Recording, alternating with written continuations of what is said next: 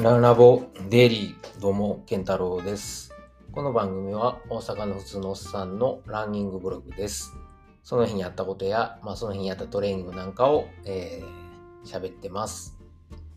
で、えー本編と合わせてですね、聞いてもらえると嬉しいです。というわけで今日はですね、7月の23日土曜日です。えー時間が10時半ですね、夜、夜の10時半。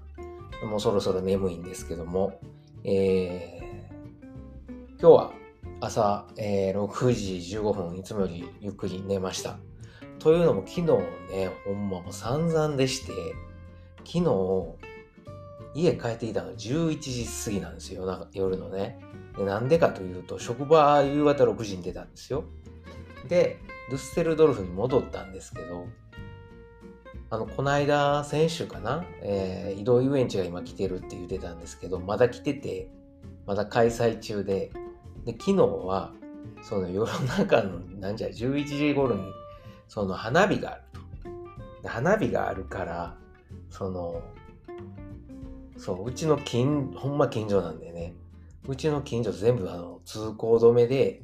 もし車入れてくれないんですよ。で、通行証持ってんのに入れてくれなくて、昨日は。で、家の近所まで来てんのに、家に、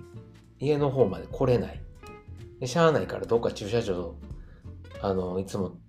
いつもというかたまに止める日本人学校の近くとか、駐車場探しても空いてないんですよ。で、しかも、いろんなとこが、なんか通行止めになってるんで、なんかドゥッセルドルフ市内をたらい回しにされて、4時間ぐらいかな、ずっと車乗ってて、たまにガソリンスタンドでコーヒー買って、うん。でも、なんか、イライラするじゃないですか、帰られへんし。でも、車の中でなんか食いたいけど、持ってるもんが、でもなんかケトジェニックな、なんか、食べ物で、えー、何？くるみとアーモンドの、はい、素焼きナッツしか持ってなくて、も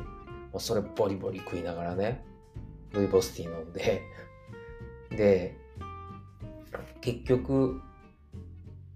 あのーだいぶ家から離れた、日本人学校からまださらに離れたところの、えー駐車場があったんで、そこに止めて、で、トラム乗って帰ってきたんですけど、それが何時や ?11 時半ぐらいかな。あもうバンバン花火上がってるんですよ。この花火のせいで俺はっていう、もう散々な一日で。一日っていうかその晩で、昨日の晩だけ。で、その運転してる間暇やからずっとあの、オーディブルで、吉川英治のあの、三国志を聞いてて、だいぶ劉備が、はい、えー桃園の誓いも終わって、張飛関羽と一緒に、えーっと、なんや、黄金の乱を沈め、で、なんか、どっかの田舎の、えー管理になんとかなるみたいなとこまで聞きましたよ。はい。で、なんかあの、観察官みたいなのが来て、きっとこれから張飛が暴れんねやろな、みたいなとこで、えー、聞くんやめたんですけど、はい。まあ、そんな感じで遅かったんですよ。で、今日は、えー6時、6時頃起きて、えーバターコーヒー飲み、えーその前にあるか、体重とケトンですね。体重は63.9で、昨日から変わってないですね、ほぼ。でから、えーっと、ケトン値が、そう、昨日夜遅く食べたんで5ですね。まあ、ほんで昨日トレーニングしてないし、えー昨日ちょっとトレードミルで歩いただけなんで、はい。まあこんなもんでしょう。で、えー今日なんですけれども、えーそうですね、その後、まあ、ちょっとあの、BC エクササイズとかして体整えて、で、えー車取りに行きがてら、あの、ジョグで、えー車のとこまで行きました。はい。それが、えーまあ、ライン川通ってちょっと遠回りしていったんで5キロかな。で、えー車取って、そのままもジム行って集まってきたんで、でジムでまずトレッドミル、えーこの間も言ったあの、ビルドアップ走ですね。えーっと、時速10キロで10分、11キロで10分、12キロで10分、13キロで10分。で、14キロで5分、15キロで3分しかやっぱ今回無理でしたね。で、最後5分クールダウンっていう感じで、めっちゃしんどい。もうすごい滝汗ですよ。汗ダックダク。で、その後、ちょっと休憩入れて、で、えー、トレーとトレミで、えー、と、今度は上りの練習ということで、さすがに30分きつかったんで、えー、と、20分ですね。で、初め12%。で、そこから徐々に、えー、と、13、14、15まで上げて、えー、ひたすら登ると。で時速は何、6キロから7キロなんで、まあ、キロ10分から、まあ、9分の何歩ぐらいですね。めっちゃゆっくりですけど、ただ登るっていうね。はい。足作りです。で、その後、よしゃいいのに、えー、今度は休憩入れて、あの、またプライオメトリックトレーニングをしました。で、今日は、あれですね、えー、ジャンプボックスってググってもらったらわかると思うんですけど、まあ、でかい箱があるんですよ。何歩ぐらいある？高さ、まあ、60とか50とかなんかこう、縦横高さが違うので、その、倒す面によって高さが変えられるんですけど、まあそこ、それに、両足ジャンプで乗って、ああの、ピタッと止まって、また降りて、すぐ、そのハンドを使って、えー、ジャンプで乗るというのを、えー、10回連続でで。なかなか難しいんですよね。その降りた時にバランス崩れるとすぐ飛べなかったりとか、あの上に乗った時にバランス崩れると続けられないとかあるんで、その辺、まあ、あの、パワー、うん、着地してすぐ飛ぶパワーもあるけど、バランスを保つとか、次に今度は、えー、とジャンプボックス2つ並べて、ジャンプボックスの上から床にジャンプして、その反動ですぐ次のジャンプボックスに飛ぶと。で、また反転して同じことを繰り返すと。ぴょんぴょん、ぴょんぴょんみたいな感じですね。で、今度はそれを片足で着地して、片足でジャンプして、両足で着地みたいな。はい。めっちゃきついです。で、えー、あとは、あの、なんて言ったらいいのかな。まあ、階段みたいに、こう、片足ずつ、あの、台の上に足乗っけて、えー、こう、なんていうのまあ、台の上で、こう、片足ジャンプでこの足入れ替えていくみたいな、シザースみたいな感じですね。そんなんやったりとか、あとはあの、ジャンプボックスじゃなくてステップ台があるので、あの、ステップ台ってあの、エアロビクスなんかでよく使うあの、登ったり降りたりするやつがあるんですけどね、えー、20センチか30センチぐらいの高さに変えれるやつ。それに、えー、なんていうの？横ジャンプで乗ったり降りたり乗ったり降りたり、右左右左とか、サイあサイドジャンプか。で、次に真ん中から右、真ん中、左、真ん中、右、真ん中とかやったり、あとはミニハードルもあるんで、それのジャンプジャンプとか、片足ジャンプとか、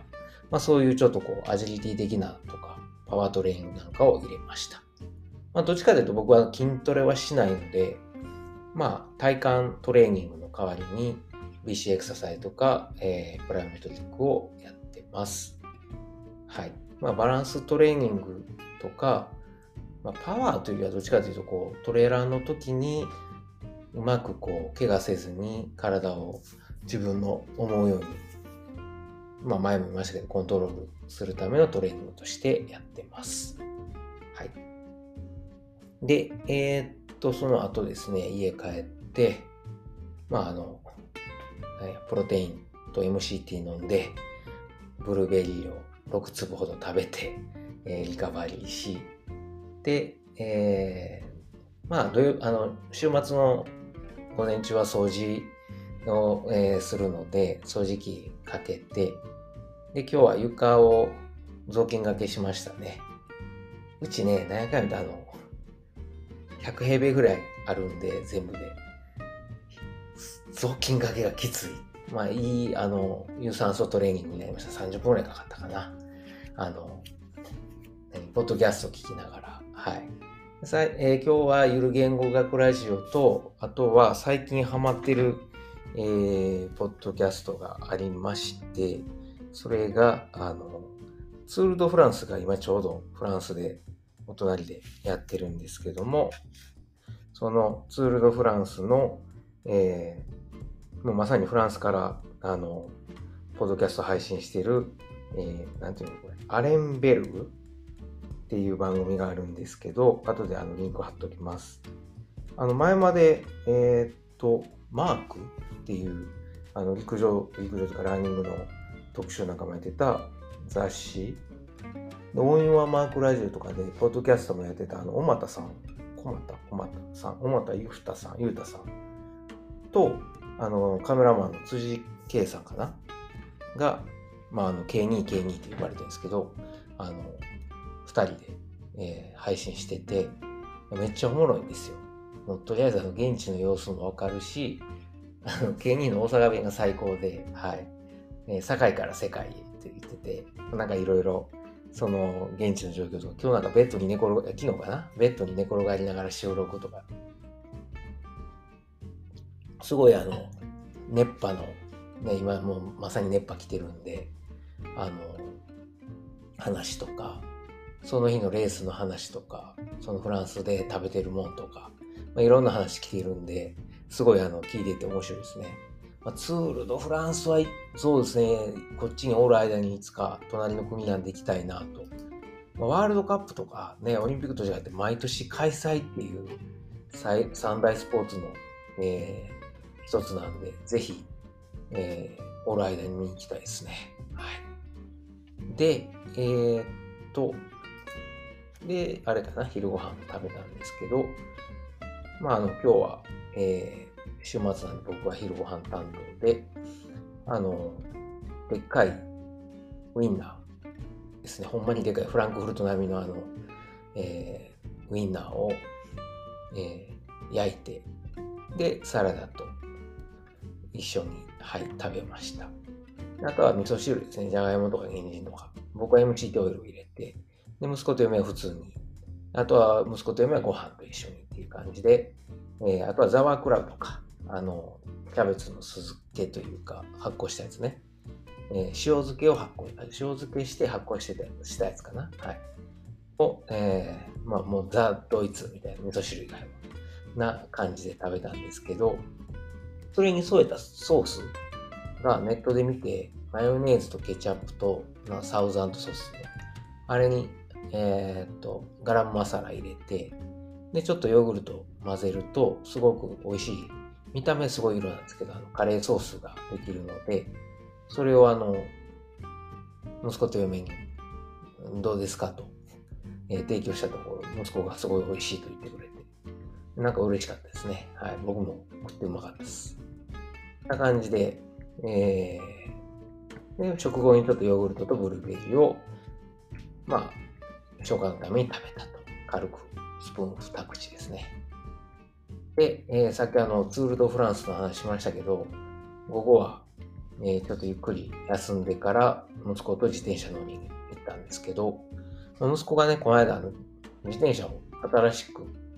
えー、息子によっては 2, 2号車ですね、を手に入れたんですよ。あの、帰国する人がいて、日本人で、で、あの、その人がの、の娘さんかな、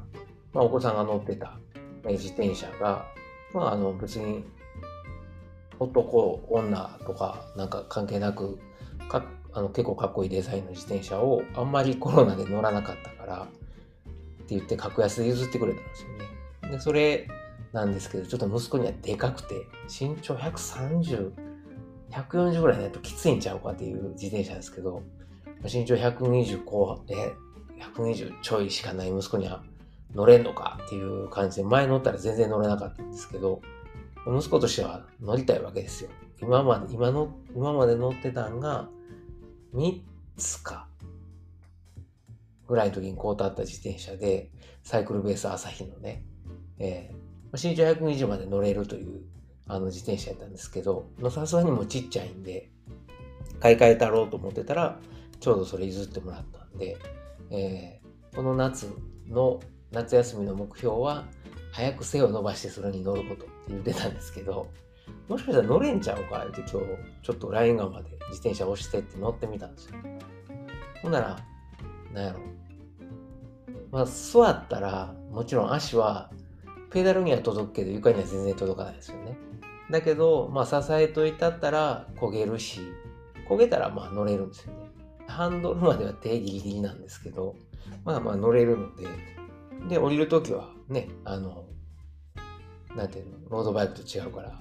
マウンテンバイクと違うんで、前にこう、ぴょんって、えー、降りれば、あの、ブレーキかけて前に降りれば、あの、足はつくので で、やって、で、途中から、あの、乗り始めも、うまいことこう、ペダルに立って、初め立ちこぎからの、座ってこぐみたいなのを教えたら、まあ、徐々にこうステップバイステップでできるようになって、いやもう、やっぱりね、子供って早いですよ、教えたら。うん。でもすごいラインが、初めとか10、もう乗れへんから10分で帰るかなと思ってたんですけど、結局1時間半ぐらいずっとラインが乗ってて、僕ずっとそれ追いかけてて、これええトレーニングやなと暑い中、やってたんですけど、まああの、まあ息子楽しそうやったんでよかったですね。途中からはあの、坂とかもウェーとかで下っていて、見ててすごいなんか早っと思って、成長早みたいな、さっきまで、さっきまでの、何、乗り始め、の乗れへんとか言ったくせに、もう坂下ってるよ、坂も登ってるし、いやもう、また明日も乗ろうかって言って、明日二人で僕も自転車出して、えー、乗りに行こうかなと思ってます。まあそんな感じです。はい。えー、今日ももう11時前なんで寝ようと思います。皆さんはね、どんな、どんな週末を過ごされましたか？あの、どこもかしこも暑いと思うんですけど、え、熱中症などお気をつけください。それでは、良い週末をお互い過ごしましょう。ほなまた。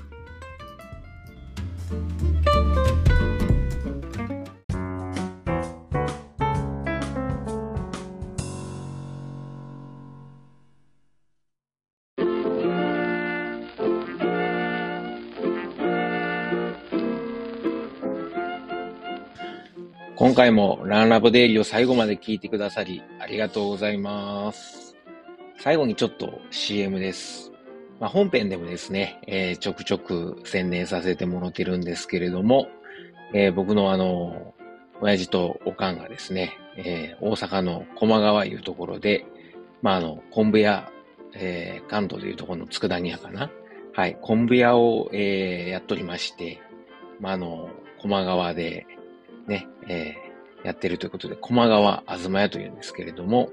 はい。えー、まあ、この番組では、まあ、あの、この駒川あずま屋に、噛んだ。駒川あずま屋に、まあ、スポンサードしてもろてるのではなくですね、まあ、勝手にあの息子である僕が、まあ、親には内緒で、えー、こっそり、えー、駒川あずま屋を応援しようということで、まあ、ちょくちょく宣伝させてもらってるんですよ。で、あのー、もしよかったら、はい、えー、なんかあの、ご飯のお供にですね、えー、ケトンやってる人間がご飯のお供とは何ぞやという怒られるかもしれませんが、はい、えー、ご飯のお供に、ぜひぜひ、駒川あずま屋の昆布、えー、佃煮を、えー、こたってください。よろしくお願いします。えー、おすすめはですね、えー、まあ、あの、看板商品3つありまして、まあ、松葉塩吹き、ね、まあ、こあのー、昆布で、えー、もう、なんていうんですかね、えー、美味しい、えー、塩吹き昆布をですね、あのー、松の葉のように刻んで、まあ、食べやすくしたと。もうこれはおにぎりに入れてもええし、お茶漬けにしても、さらっと食べられるのでおすすめです。僕はちなみにあの、えー、日本にいた時は、あの、パスタ、ね、茹でたパスタにこの松葉塩吹きと梅干し、そして、えー、ネギをあえて、えー、簡単和風パスタを作って食べてました。まあ、美味しいです。それから、えー、大阪言うたら、松茸昆布。はい。しののめという、えー、松茸昆布があるんですが、もう本当にあの、でっかい、えー、松茸の、えー、佃煮がですね、入った、えー、昆布です。昆布ですって言っても変な感じですけどね。昆布の佃煮と、えー、松茸の佃煮が一緒になったもので、これはもう絶対満足してもらえると思うんでね。えー、まあ、これは何やろ、大阪土産にもなるし、まあ、ご飯と一緒に食べる、もう最後の締めにね、えー、食べてもらうのもいいですし、あの、弁当のお供に入れてもらってもいいですし、ちょっと、えー、ちょっと贅沢したいときに、はい、えー、まったけ昆布、しののめ、ぜひ試してください。最後にですね、えー、もうあの、駒川あずまいの3枚看板の、えー、最後、ね、もう僕の一押しなんですけど、ちりめん山椒です。昆布ちゃんやんけっていうツッコミがね、えー、来そうなんですけれども、あの、じゃこですね。じゃこと山椒を一緒に炊いた、えー、もので、もうめちゃくちゃうまいです。これはご飯にも合うし、そのまんま、あの、あ、これはちょっとけどですね、もうそのまんまつまみにして、えー、食べてお酒のあてにしてもらったらいいと思うので、えー、ぜひぜひ、もうこれもあの、おにぎりにも合うし、ご飯にも合うし、お茶漬けにも合うし、そのまま食べてもええし、山椒好きの人にはたまらないと思いますんで、ぜひ、えー、試してください。佃煮、えー、他にもいっぱいあるんですけれども、特にあの、お弁当に使える、昆布が入った、えー、ふりかけとかですね、あのー、そういうご飯のお供がいっぱいあります。それ以外にも、まあ言うたら昆布言うたらね、だしですよね。えー、お鍋の、ね、だしを取る用のだし昆布。まあ、あの、鍋だけちゃいますよね。汁物なんかにも。ぜひぜひ作ってもらえます。うちのだし昆布は、あの、お寿司屋さんとか、えー、うどん屋さん、蕎麦屋さんなんかにも、あの、作ってもらってる、ほんまに、ええ、昆布を扱ってますんで、もしよかったらですね、えー、佃煮と一緒に、えー、お買い求めいただけるとありがたいです。はい。まあ、これは、あの、こう、ダッシュコブはですね、料理以外にも、ちょっとあの、3センチか4センチぐらいの長さに、ハサミでカットして、で、あのー、何？麦茶とか、あの、作る用のあの、容器に、えー、だし昆布入れて、で、あの、水貼っといてもらうと昆布水ができますんで、それを冷蔵庫で保管しとくと、もうあの料理の時にそのまま使ったり、あとは、あの、それを沸かしてお茶漬けにかけたりしても美味しいし、あとは、そのまま飲む朝一の、えー、目覚めた時の水とかに飲んだりとか、まあ普段の飲む用の水として使ってもらうと、まああの、昆布のミネラルたっぷりのお水なんで、えー、お腹の、えー、調子を整えるのにもぴったりです。はい。というわけで、えー、長々と喋りましたけれども、えー、駒川あずまえの、えー、CM でした。はい。えー、ぜひですね、私のささやかな 親孝行にね、えー、協力すると思って、えー、もしよかったらご検討ください。今日も最後まで聞いてくださってありがとうございます。ほなまた。